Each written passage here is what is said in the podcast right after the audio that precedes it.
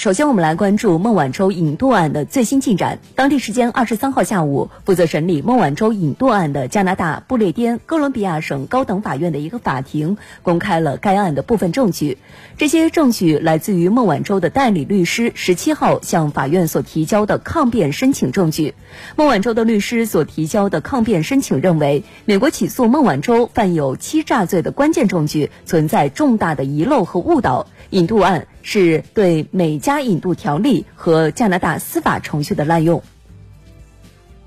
抗辩申请指出，在美国向加拿大提供的案件记录中，美方提出的指控与事实之间存在着明显差异，这种差异是一种错误陈述，这种错误陈述不应作为判决引渡的主要证据。根据美加引渡条例和英美法系司法实践。美国有义务向加拿大法院提交一个完整的、公正的案件陈述。这个陈述文件是加拿大法官唯一可以参考并据此作出判决的材料。所以，如果法官发现美国提供的文件存在不实之处，就能以滥用程序为由终止引渡程序。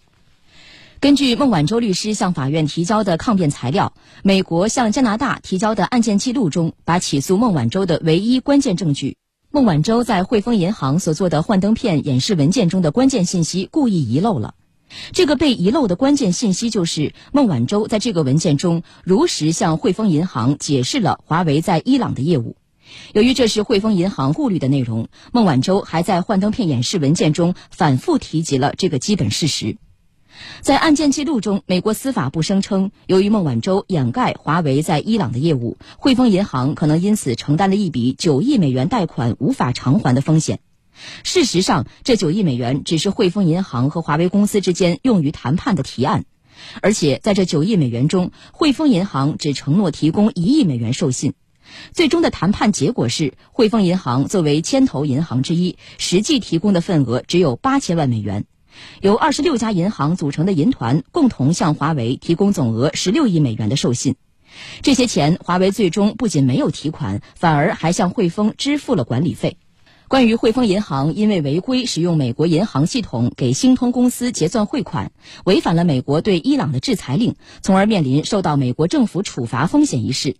事实上，孟晚舟已如实告知汇丰银行、华为和星通公司在伊朗有业务。也就是说，汇丰银行如果认为有违规风险，应该自行采取措施，要么对星通公司的交易进行拦截，要么通过非美国银行系统的其他系统进行清算。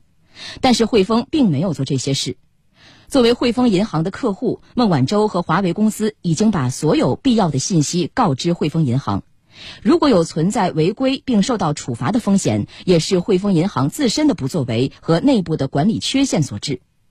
此外，假如美国提交的案件记录所说的都存在，据此推理，汇丰银行作为所谓的受害者，应当起诉华为和孟晚舟，而美国政府应该追究汇丰违规使用美国银行结算系统的责任。